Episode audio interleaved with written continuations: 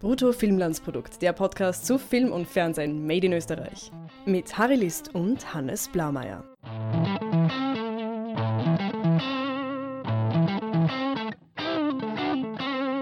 Hallo Hannes, Hallo Harry, darf ich dir was vorlesen? bitte. Toto, Holocaust-Forscher mit hochaggressiven Verhaltensstörungen, wird von seiner französischen Kollegin mit Sex, Wahrheit und Jiu-Jitsu zurück ins Leben geholt. Angefragt sind Josef Hader und Eva Green.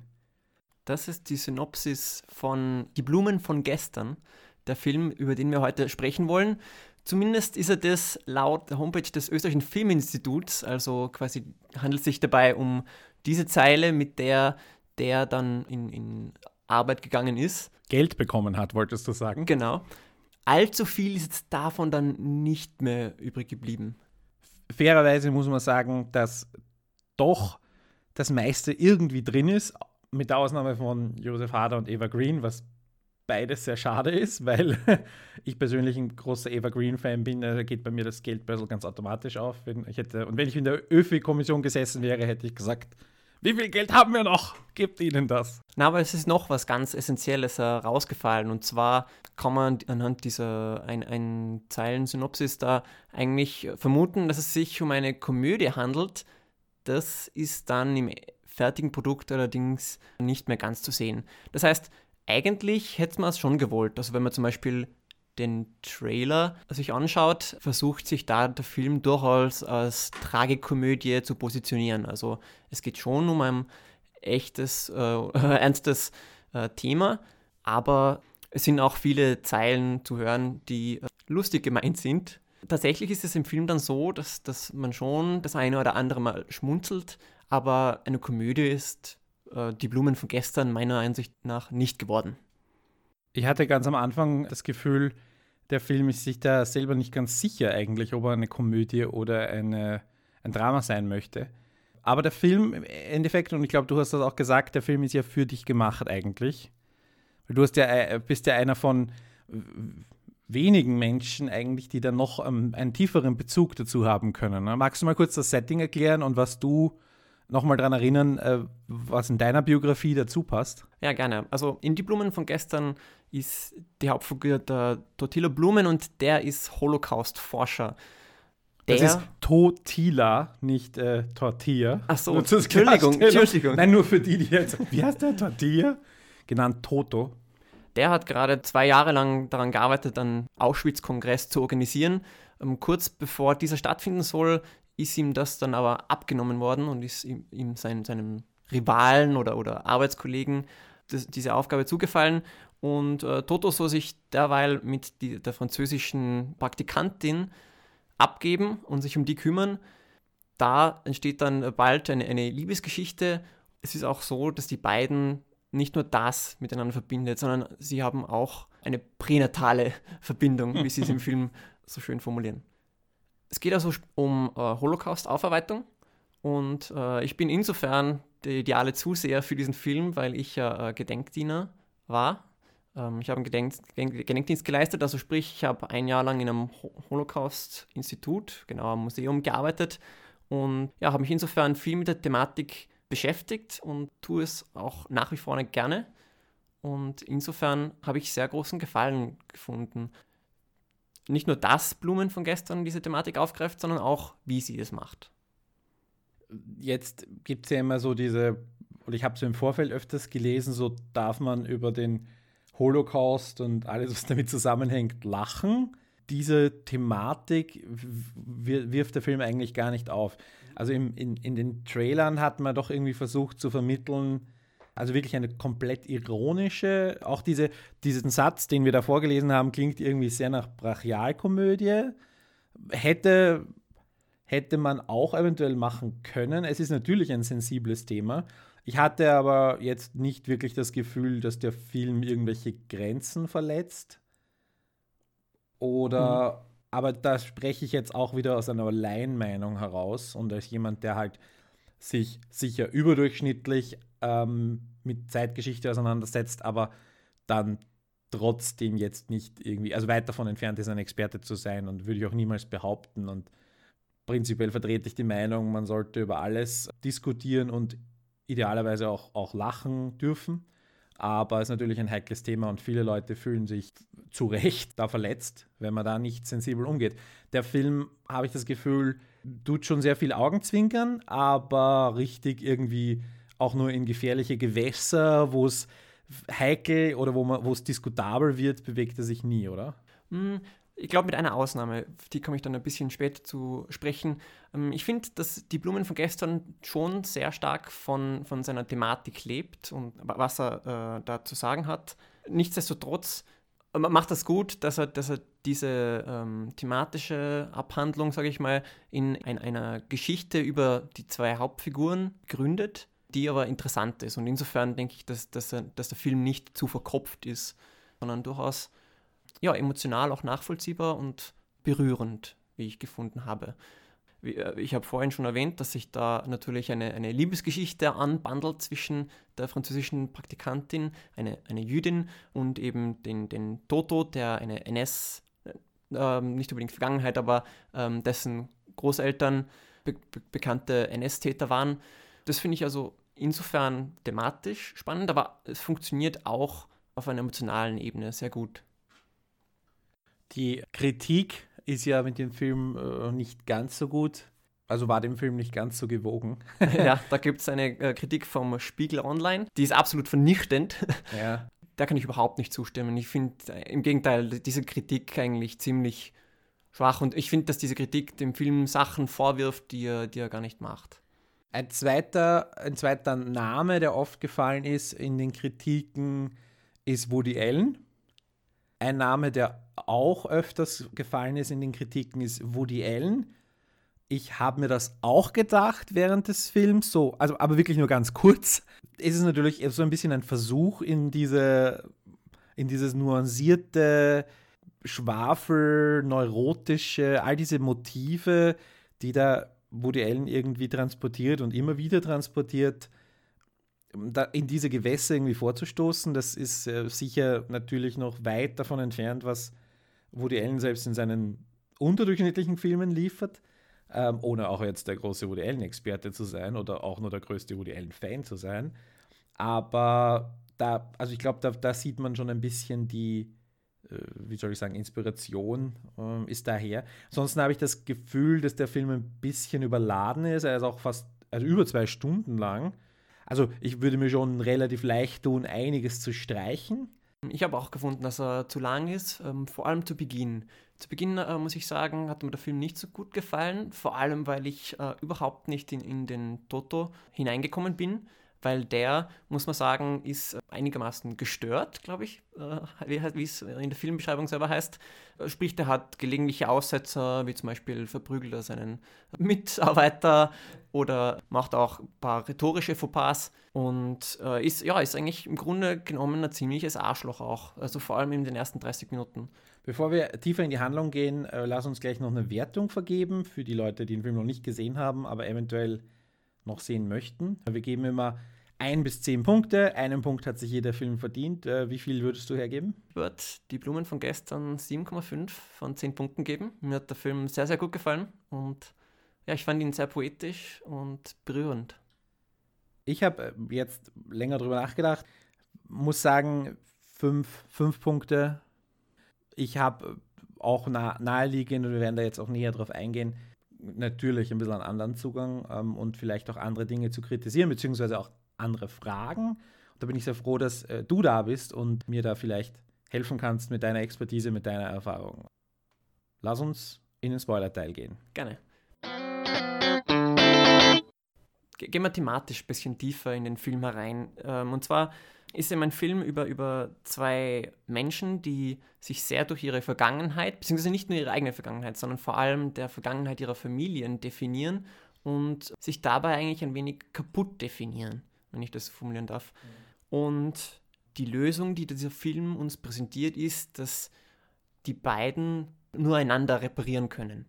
Und das finde ich thematisch unheimlich spannend und faszinierend, auch was diese Charaktere betrifft.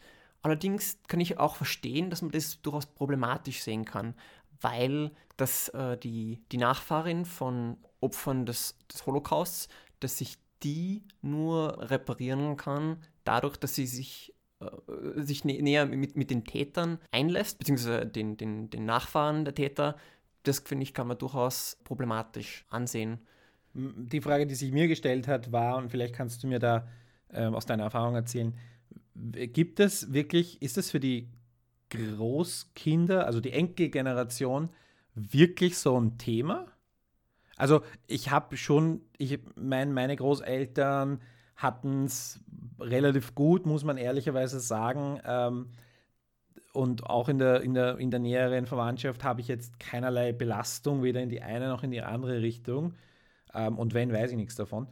Äh, das heißt, kann, also ich, ich, ich, und ich mag auch daran liegen, dass ich das tendenziell jemand bin, der mit der Vergangenheit nicht so viel jetzt und der nicht so viel Wert beimisst, ähm, äh, für mich persönlich.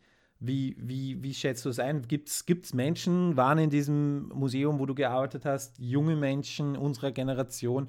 Die, die Hauptdarstellerin ist ja auch ähm, ein Jahr jünger, 27 oder so, also die ist genau unser, unser Alter. Äh, hast du solche Menschen erlebt? Wie, wie sehen die das? Wie identifizieren die sich mit ihren Großeltern oder vielleicht sogar noch Urgroßeltern? Ähm, erzähl mal was. Generell habe ich gelernt, dass es bei äh, einigen jüdischen Familien noch durchaus so ist, dass man, dass man sich dadurch einigermaßen definiert. Natürlich ist man bestrebt, sich nicht dadurch zu äh, definieren, aber es ist einfach Teil der gelebten Kultur. Also es kann ja sein, äh, wenn ich das jetzt richtig verstehe, es gibt sehr viele und natürlich gibt es eine unfassbare Zahl von Nachkommen, die betroffen sind.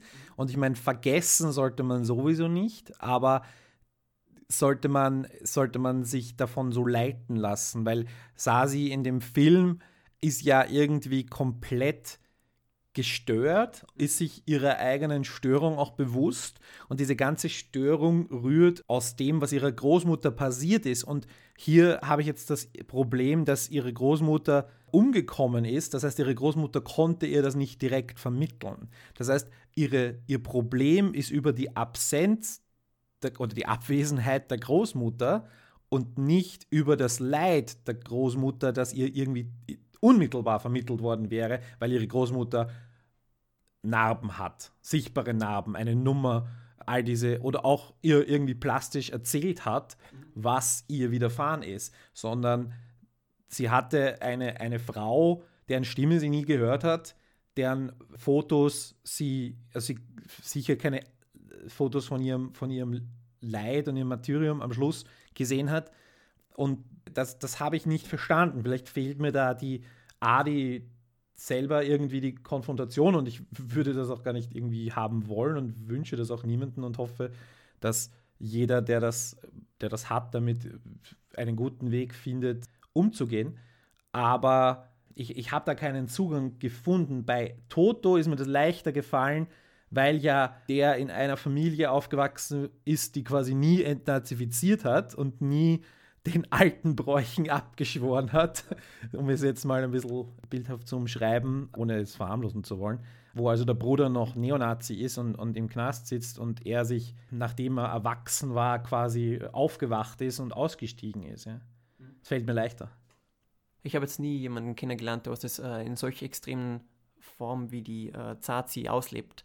Aber es ist schon so, dass einige jüdische Nachfahren, dass für die ein, ein, diese Was wäre wenn Frage durchaus zentral ist. Sprich, wie, ja, wie könnten wir jetzt eine, eine heilere Familie sein, wenn der Holocaust, wenn die Shoah nicht geschehen wäre?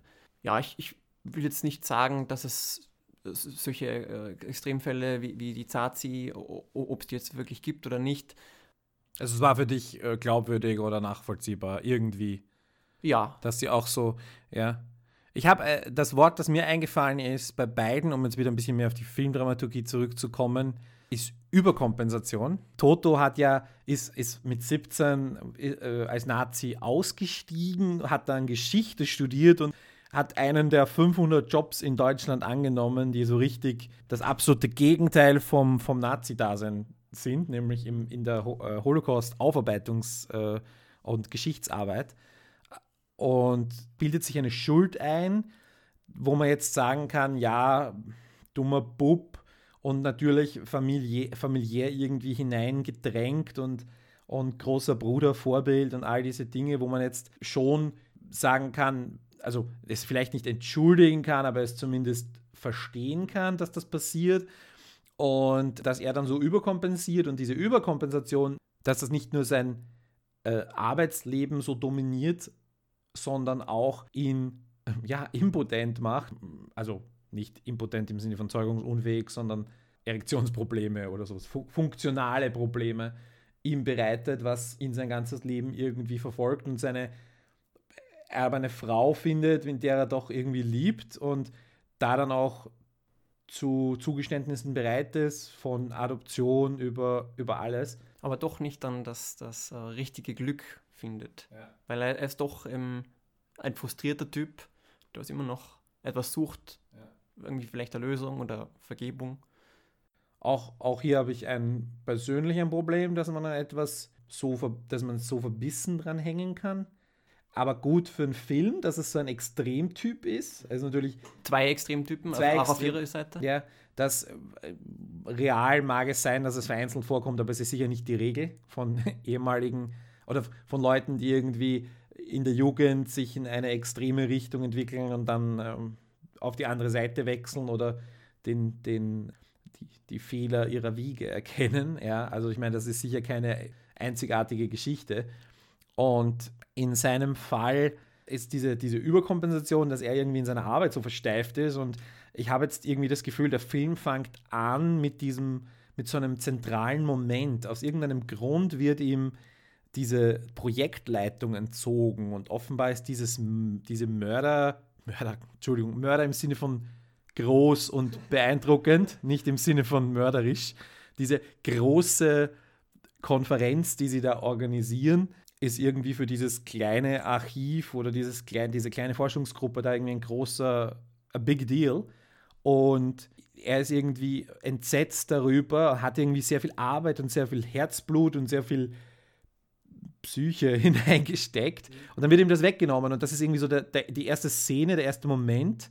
Da waren wir uns auch nicht ganz einig, ne, was Na, das stimmt. soll. Also der Toto, der ist ein, ein sehr wütender Mensch, der, der äh, immer diese, diese Wutausbrüche hat. Und ich hatte eigentlich damit das Problem, dass der überhaupt bei diesem Institut noch arbeitet, weil ich habe nicht das Gefühl, dass dieser Anfang, als ihm dies, diese Arbeit äh, weggenommen wird, dass das ihn dazu bringt, so wütend zu sein. Ich habe eher das Gefühl, dass es schon etwas ist, was, was er jahrelang in sich getragen hat für mich hat das einfach nicht ganz authentisch gewirkt, dass er dennoch bei diesem Institut noch arbeitet, weil das ja ein Umfeld ist, wo man viel Wert darauf legt, dass man, dass man sich seriös präsentiert. Aber Konflikte und verletzte Egos gibt es in jeder Arbeitsstelle, egal was das, was das Thema ist. Ne? Ja, also. stimmt, aber das ist ja mehr als das. Der, der verprügelt da seinen Mitarbeiter und zwar aufs Ärgste. Und natürlich ich, ich habe in einem Institut gearbeitet, was, was nicht das von öffentlicher Hand finanziert worden ist, wo man Outreach-Programme hat, damit man Sponsoren findet. Der Toto arbeitet hingegen in einem Institut, das von öffentlicher Hand finanziert worden ist. Ich habe gefunden, dass das gar nicht der einzige ein wenig Fehlgriff war, was, was Darstellung dieses Forschungsinstituts ähm, gegeben hat. Auch ist, schon, ist schon ein bisschen absurd, oder? Dass irgendwie so ein riesen Auschwitz-Poster also was ist Poster, was ein Gemälde oder auf jeden Fall was ein Riesenbild, die ganze Wandbreite und du hältst da irgendwie deine Konferenzen drunter ab. Also ich, ich weiß nicht, nicht, ob ich das. Gar nicht, wir hatten das auch. Echt? Also ich, ich weiß nicht, ob ich das. Also nicht in unserem Konferenzraum, aber Aufgang zum Büro, äh, riesiges Bild von Auschwitz. Okay. Nein, das ist Gut. durchaus realistisch. Und das, das ist schon etwas, was dann immer wieder melancholisch macht, aber einen auch quasi daran erinnert, warum man es macht. Ja, eh. Also ich, ich fand es jetzt, ich, ich habe mich schon gewundert. Also ich, es war irgendwie so überdimensional und ich habe irgendwie das Gefühl gehabt, dieser Toto ist ja auch so ein lebendes Poster eigentlich, weil er erinnert immer wieder daran, hey Leute, wir, wir arbeiten hier für die gute Sache und es geht darum und und die anderen sehen das irgendwie so ein bisschen mehr als Job. Also diese blassen, namenlosen Kolleginnen da, die sehen das als Job. Und da kann man auch mal Krapfen essen in der Früh und gemeinsam, was auch immer, die da. Das ist eine ganz spannende Debatte. Ne? Darf ich irgendwie gute Snacks essen unterm Auschwitz-Poster? Darf ich überhaupt mir diese, diesen Moment des Genusses gönnen, wenn ich doch hier eigentlich den Mord an Millionen Menschen aufarbeite. Also das fand ich eigentlich ja sehr, einen sehr interessanten Punkt für irgendwie so einen Debattierclub oder sowas. Also es ist eine völlig, völlig sinnlose Frage eigentlich. Aber man könnte sicher spannend intellektuell darüber diskutieren. Ja, wenn ich auch da kurz meinen Senf dazu geben darf. Ähm, ich glaube, es ist ganz stark von der Unternehmensführung abhängig. Also ich kann mir gut vorstellen, dass ein 70-jähriger, 80-jähriger Archivar, wie es zu Beginn gezeigt wird, wenn der der Chef ist, dass das dann eher ernster werden würde. Meine äh, Chefinnen beim Museum, die waren, sage ich mal, willkommener und, und offen und herzlicher. Und insofern war das bei uns dann schon so, dass es da immer dann Geburtstagskuchen gegessen wurde, äh, mhm. wenn einer von den Angestellten Geburtstag hatte. Da kann man sich beides vorstellen. Also ist, ist durchaus beides möglich. Aber was ich auch noch ein bisschen kritisieren möchte, ist gerade zum Schluss, da dieser Mercedes-Chef kommt und, ähm, ja. und äh, der Holocaust-Überlebenden 5.000 oder 10.000 Euro anbietet, äh, um zu sprechen. Also einerseits ist es ja ein interessantes Thema, dass wenn Mercedes das, diesen Kongress sponsoren würde, dann wäre da durchaus das, das wird durchaus ein Problem sein, weil nämlich dann vielleicht das Institut dazu angehalten wäre, nicht ganz so kritisch mit Mercedes-Benz ins Gericht zu fahren. Also ich habe da selber einen Fall äh, gelesen vom Kollegen, der beim Museum gearbeitet hat, bei deren Ausstellung, die wurde von China gesponsert und äh, die war dann, hatte dann überraschend ein paar Lücken in Sachen die Rolle von China zum Thema Genozid gehabt. Und insofern ist es schon eine, eine ethische Frage, die da aufgeworfen wird im, im Film, die was ja auch, auch im richtigen Leben von Relevanz ist. Und das Ganze wird dann aber ein bisschen ins Absurde gezogen, in dem Moment, wo, was natürlich kein Unternehmen der Welt und Mercedes hat halt einen, einen Stern als Symbol und er bietet ihr noch extra Geld an, wenn sie den Stern trägt. Also es wird nicht irgendwie, sie haben ein T-Shirt an mit unserem Logo drauf oder so, sondern es wird gesagt, sie tragen den Stern oder sowas. Ja. Also das ist schon, das würde natürlich kein zurechnungsfähiger Mensch auf der Welt und schon, schon gar keiner, der in so einer Position bei einem Weltkonzern ist, würde sowas auch nur denken. Der Film hat hier keine Möglichkeit, über irgendwelche Linien zu treten, weil die, die Figur von dieser Hollywood-Schauspielerin Rubinstein heißt, oder Rubinstein heißt sie, glaube ich, die wieder jetzt in Deutschland lebt und die irgendwie der Stargast bei diesem Kongress sein soll und Auschwitz-Überlebende äh, ist, deren Funktion als archetypische Figur ist irgendwie so der Narr oder die lässt als in ihrer humorigen Art, weil sie hat ja das größte Grauen schon erlebt, also ist jetzt eine, ein positiver Mensch und auch in einem Alter, wo sie sich sagt, nichts mehr scheißt, ja. Und die lässt ja gar keinen keine Situationskomik zu oder keine absolut absurde Grenzüberschreitung, weil ja durch den Humor das gleich aufgelöst wird und sie selber sagt, hey, sie bieten mir jetzt an, einen Stern zu tragen. Sind sie ernsthaft? Hm. Äh, ich hätte es gar nicht so an, an ihr aufgemacht. Ich glaube, äh, egal wer da äh, in ihrem Stuhl gesessen wäre, dass es dieses Angebot von diesem Mercedes-Mitarbeiter so absurd ist und unsinnig und, und taktlos und pietätlos, dass es in Wirklichkeit gar nicht geben würde. Und auch aber, schlecht aber geschrieben, ehrlicherweise. Ja, genau. Und es, es, passt auch nicht, wie quasi dann die anderen Mitarbeiter äh, darauf reagieren. Die müssen nämlich auch checken, dass das so gar nicht geht. Ja. Ähm. Und, und der äh, Balthasar ist ja, der soll ja ein Arschloch sein. Also der ist ja auch wirklich der hat ja gar keine Chance, irgendwie ein Guter zu sein. Und, und das ist auch wieder so ein Moment, wo du dir halt denkst, das ist jetzt ein Manager und kein Historiker. Das ist ein jemand, der aufs Geld schaut und der wäre in einem als Schleimer in einem rein privat finanzierten Unternehmen vielleicht ganz effektiv, aber in so einem staatlichen Unternehmen ist, versitzt er halt einen Platz und ist irgendwie mhm schaut irgendwie nach Protektionskind aus, dass der dort den Job hat oder so. Und gerade in dieser Szene wäre eigentlich eine gute Möglichkeit gewesen, denen ein bisschen mehr, mehr, eine, mehr, mehr Nuancen zu geben und vielleicht äh, uns eine andere Seite von ihm zu zeigen, eine einfühlsamere. Ich habe mir erwartet, dass er den Mercedes-Typen rausschmeißt und dass die Rubinstein dann zusagt.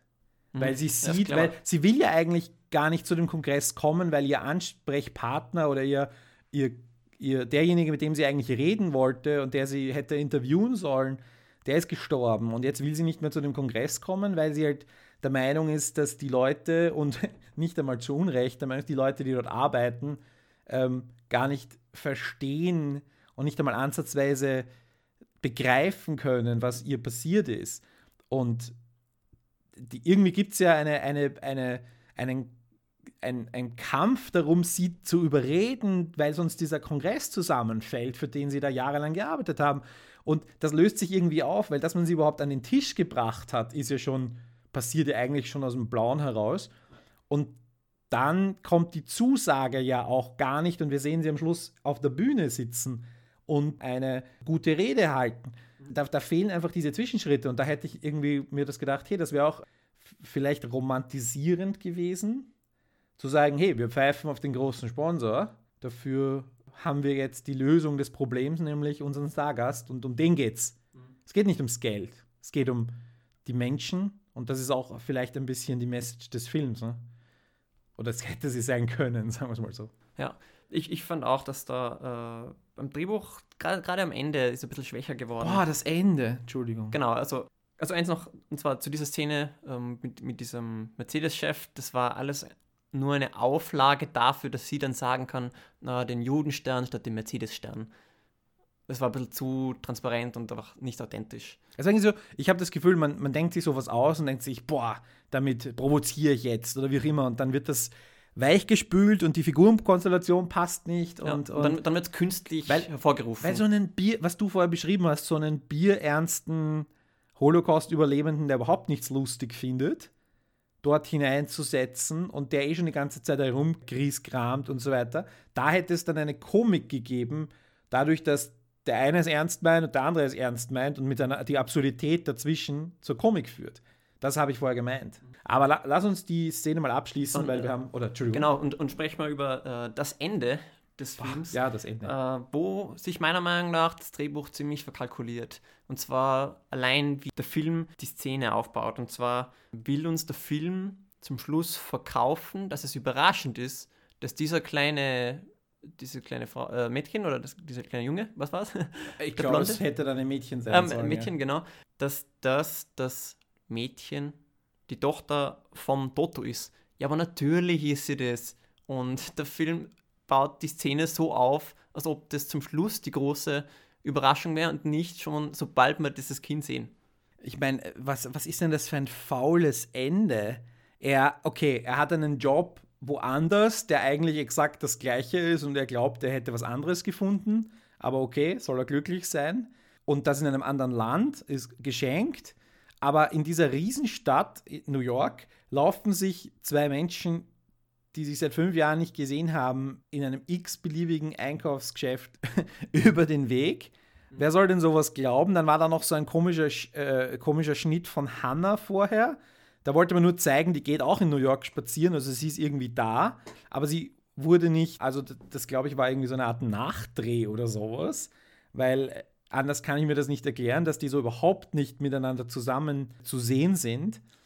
Ist wirklich ein fauler Schluss. Also es, unheimlich aufgesetzt. Es hat, es hat doch äh, uns überhaupt nichts gegeben. Ja, okay, und sie dann auch, sie hat sich jetzt komplett entschieden, sie hat sich komplett anti-deutsch und hat ihre Probleme offenbar überwunden. War das die Lösung, dass sie jetzt, wie sie schon selber sagt, das Ufer gewechselt hat, äh, hat ihre Probleme überwunden, aber gleichzeitig das Kind von höchstwahrscheinlich ihm. Also uh, völlig wurscht, das Ende. Da hätte man einfach schwarz gehen können und einfach völlig offen. Wäre fast, wär fast besser gewesen. Habe ich auch fast erwartet. Das ist lustig, weil es ist nämlich vor kurzem, vorige Woche oder so, ein amerikanischer Film in unsere Kinos gekommen. Ich will jetzt halt nicht spoilern, welcher es ist, der was genau das gleiche Ende hat, nur wo diese Szene so unglaublich schön berührend ist. Es ist genauso die gleiche fünf Jahre später Szene, nur dass, dass dort wortlos deutlich mehr gesagt wird als hier in diesen drei Minuten. Ja, ich will nicht sagen, welcher Film es ist, außer dass es ein sehr guter Film ist.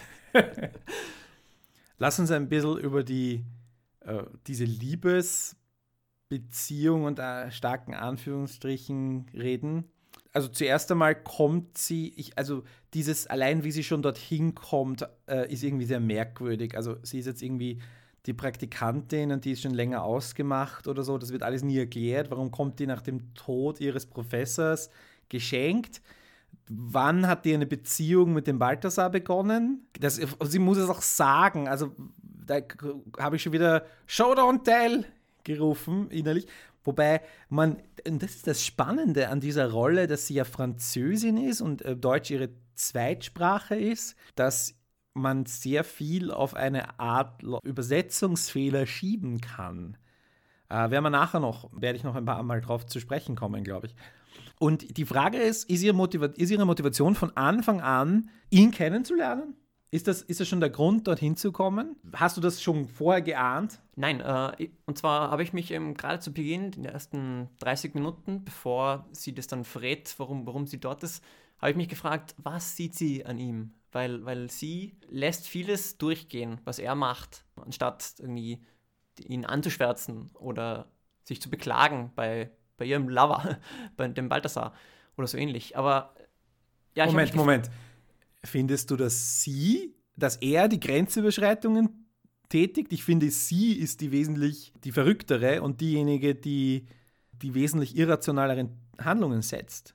Zum Beispiel? In, in einem, weiß ich, in einem Moment, wo ein Missverständnis ist, schmeißt sie, oder, oder ein, eine kurze Unstimmigkeit, schmeißt, schmeißt sie ah, den stimmt. Hund aus dem Fenster. Ja, stimmt. Das sie, in, in dem Moment, wo er nicht mit ihr reden will, gibt sie sich einen Kübel Farbe, giftiger Farbe über den Kopf Ah, warum wirft sie es nicht auf. Äh, also, ich, wenn du zornig auf jemanden bist, dann wirfst du auf ihn. Verstehst du? Aber dir selber dich hinzustellen und eine selbstverletzende Handlung zu tätigen, in dem Fall, was ja dann schon auch irgendwie. Oder sie, ver, sie also verbringt eine Nacht und bringt sich, sie bringt sich oder will sich umbringen. Also, das, das sind alles Momente, nachdem sie das verraten hat. Ich, ich meine jetzt äh, explizit die ersten 30 Minuten, bevor sie das verraten hat. Und da stellt er schon jede Menge Unsinn an, wie zum Beispiel eben die Schlägerei anfangen. Die Schlägerei mit dem Kollegen meinst du jetzt? Ja, na die auch, aber, aber, aber auch die Schlägerei im, im Waschbecken. Äh, im, im, im, Waschraum. Im Waschraum, ja.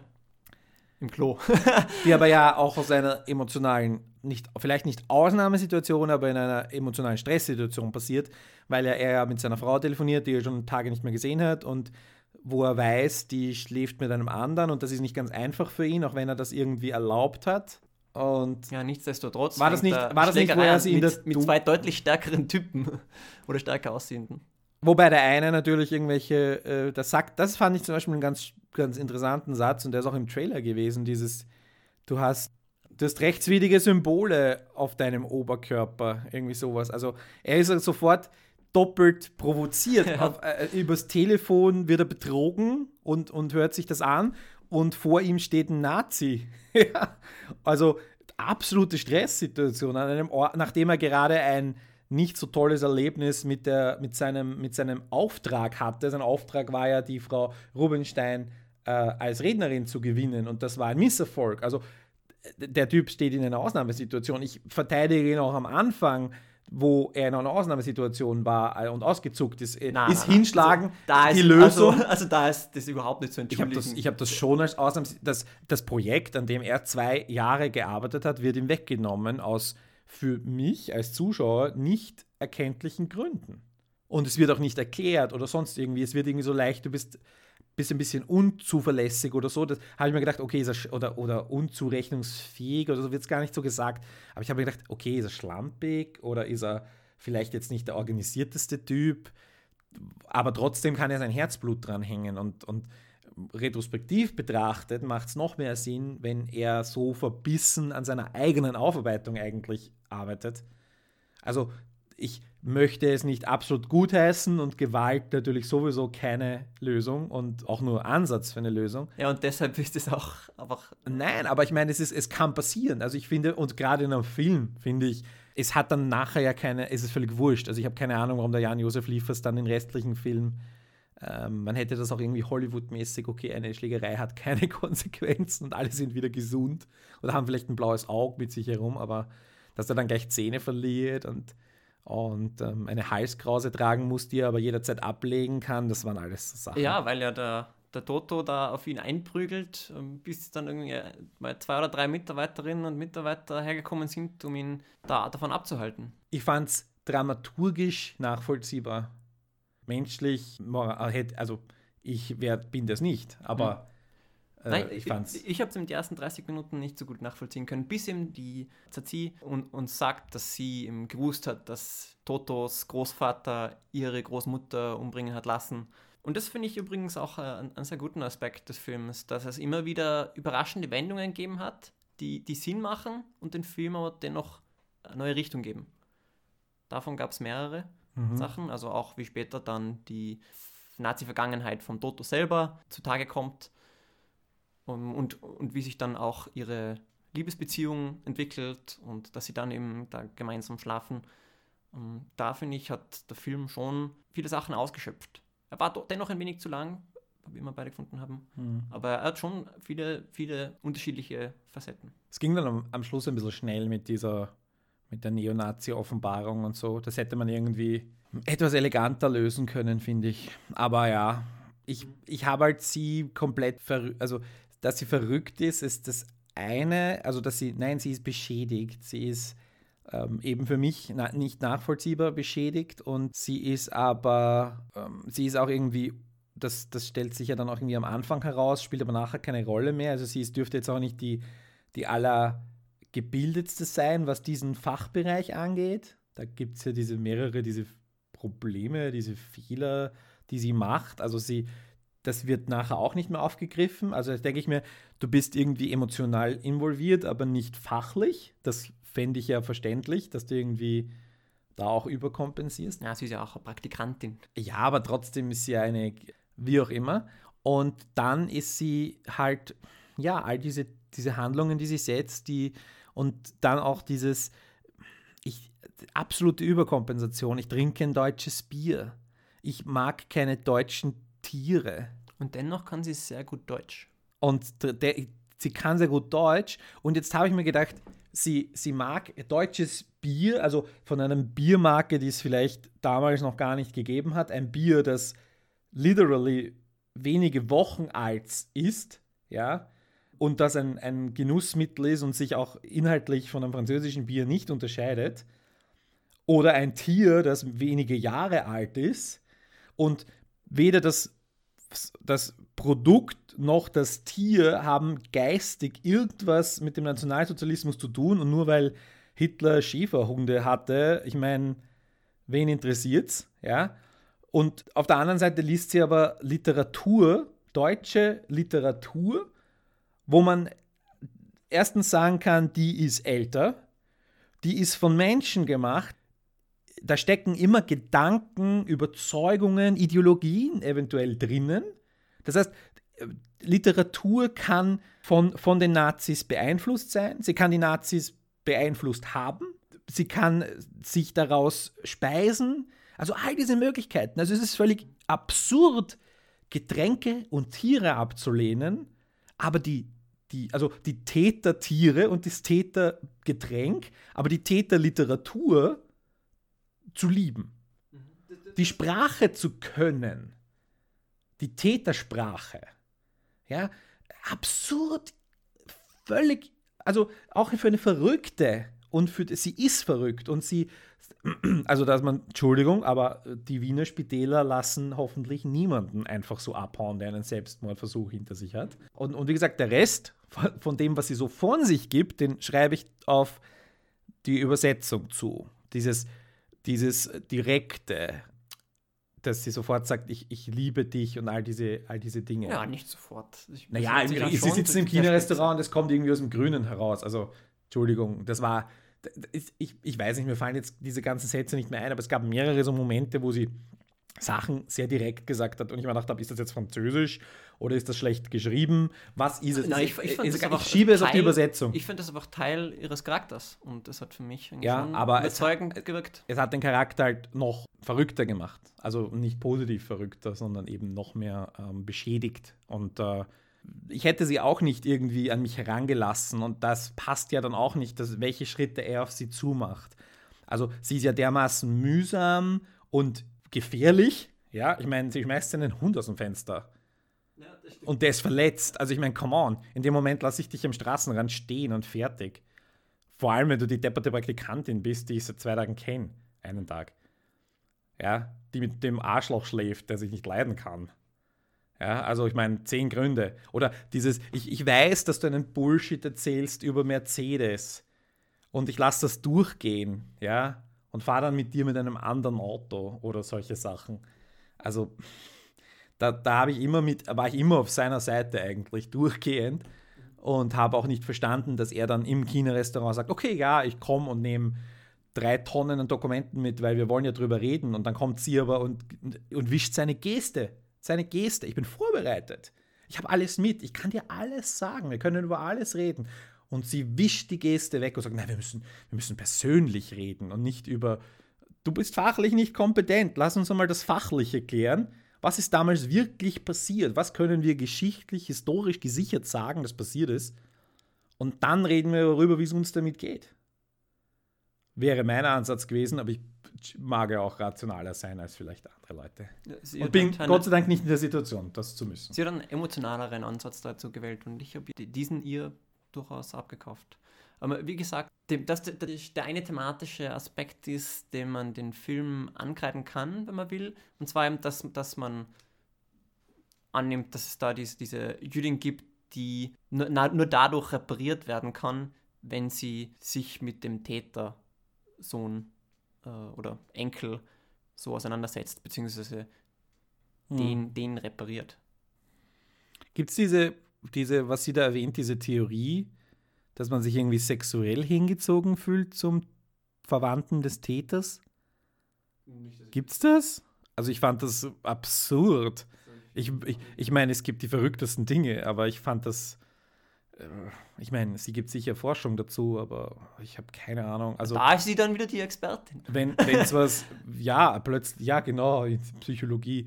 Also wenn da jemand was dazu weiß, bitte her damit den Infos. Das fände ich, fänd ich spannend wenn es, wenn es sowas gibt. Ich meine, Ödipus-Komplex, okay, aber, aber Nachfahre der Leute, die meinen Vorfahren was angetan haben, komplex, finde ich zumindest äh, hinterfragenswert. Äh, finde ich auch, aber ich finde, erstens finde ich es spannend, äh, was der Film macht, und zweitens finde ich toll, dass er die, diese Diskussion anregt.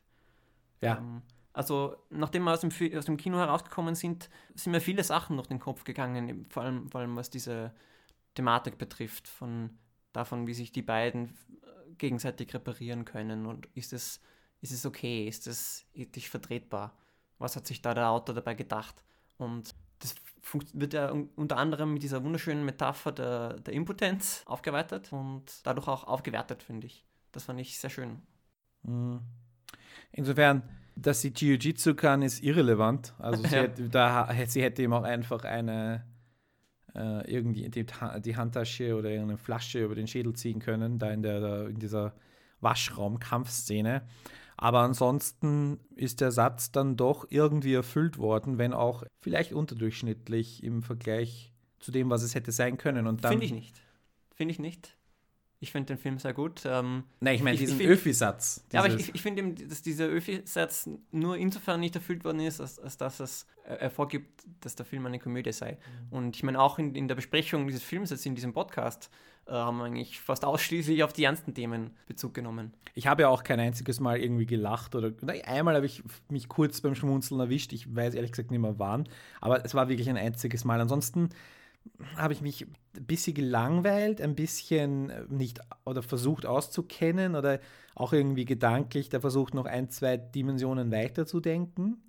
Oder auch äh, viele Dinge, also äh, der Film lässt sehr, sehr viele Rätsel aufkochen und löst die erst am Schluss ein. Die, die Beziehung zwischen Toto und Hannah, was ist da jetzt mit dem Sex? warum funktioniert das nicht? Warum haben sie ein Adoptivkind? Das ist übrigens sehr schön gemacht, All diese Dinge. Wie, das, wie das von Anfang an eingeführt ist und dann eben langsam erst aufgeschlüsselt, aber, aber nicht irgendwie künstlich oder so, sondern das habe ich, hab ich sehr, sehr toll gefunden, dass, dass ich mich in den ersten 60 Minuten ständig gefragt habe, oh, wie genau funktioniert denn diese Beziehung zwischen Toto und seiner Frau und ja, aber auch hier irgendwie die, die Möglichkeit, dieses Drehbuch zu polieren, auch wieder so ein, so ein Fall für für die Drehbuchklassen, glaube ich. Ähm, ganz kurz, weil ich habe ja vorher schon äh, gesagt oder erwähnt, äh, Josef Hader, Eva Green standen da irgendwie so, waren angefragt. Josef Hader gibt es ein Interview, das werden wir auch verlinken, dass es da künstlerische Differenzen gab. Und man muss auch sagen, wenn die beiden das gespielt hätten, wäre das eine andere Generation gewesen. Die wären beide zehn Jahre älter gewesen. Wären vermut, weiß ich nicht, ob das dann besser oder schlechter funktioniert hätte. Es wäre auf jeden Fall ein anderer Film geworden, glaube ich. Und es wäre statt einer französischen, wäre es halt eine englische. Und, aber ich meine, das, das sind so Details, die man ja jetzt nur in einer Was wäre, wenn Diskussion äh, anschneiden kann. Also ist äh, ein bisschen müßig, aber natürlich, ja, sind auch, auch äh, diese beiden Adele Hennel heißt sie, glaube ich, und, und Lars Eidinger, die machen einen ganz guten Job. Also schauspielerisch würde ich da denen, würde ich, an schauspielerischen liegt es, finde ich, definitiv nicht. Na, fand ich, fand ich auch ja. sehr gut. Dir hat der Soundtrack auch ganz gut gefallen, gell? Ah ja, der Soundtrack war sehr schön. Ein paar gute Lieder, ja. Und äh, was ich übrigens einen kleinen schönen Aspekt fand, war, dass äh, im Abspann dann so ein kleines Outtake gelaufen ist. Oder nicht Outtake, sondern einfach eine kleine Aufnahme vom Set, wie das Team da irgendwie zwischen den Szenen war und äh, Lars Eidinger dann bei der Straße lang entlang tanzt. Das fand ich eigentlich sehr schön irgendwie. Das war irgendwie so Respekt zollen der Crew gegenüber. aber auch thematisch habe ich es faszinierend gefunden. Der Abspann hat überhaupt ein paar so kleine äh, Lustigkeiten. Da gab es eine, eine, eine Liste der, der verwendeten Tiere und da stand immer das, der Name des Tiers und drunter die Trainerin oder die, die Firma für, für Filmtiere. Und bei einem von den Möpsen ist gestanden Naturtalent. keine, keine Firma. Oder auch ähm, keine Tiere sind zu Schaden gekommen und Möpse schon gar nicht. Solche Dinge. Äh, so ein kleiner, was man halt, das, das, das zeigt dann wieder, ja, das, das war eine Komödie oder hätte eine Komödie sein sollen. Dafür war es halt dann doch zu wenig lustig. Es hat es ein gutes Ende, ja. Im, Im klassischen Sinne schon. War es ein gutes Ende? Nein. ich würde trotzdem empfehlen, den Film anzuschauen. Erstens, weil es ein zumindest minoritär österreichischer Film ist und man immer österreichische Filme anschauen sollte.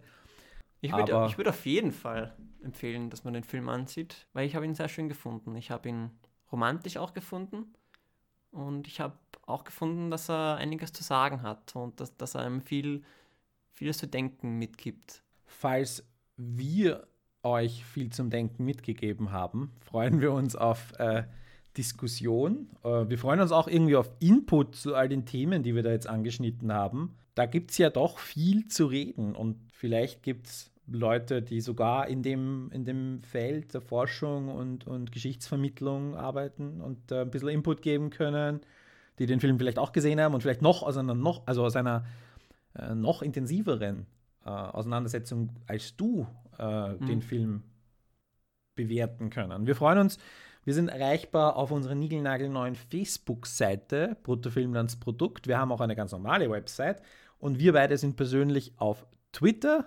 Wie heißen wir da? Erreichbar. Du, Harry, bist äh, Hareli. Äh, mich könnt ihr kontaktieren unter äh, Blameyer. Und ansonsten äh, alle Kontaktdaten auf unserer Website bruttofilmlandsprodukt.net. Wir freuen uns. Bis zum nächsten Mal. Bedenk.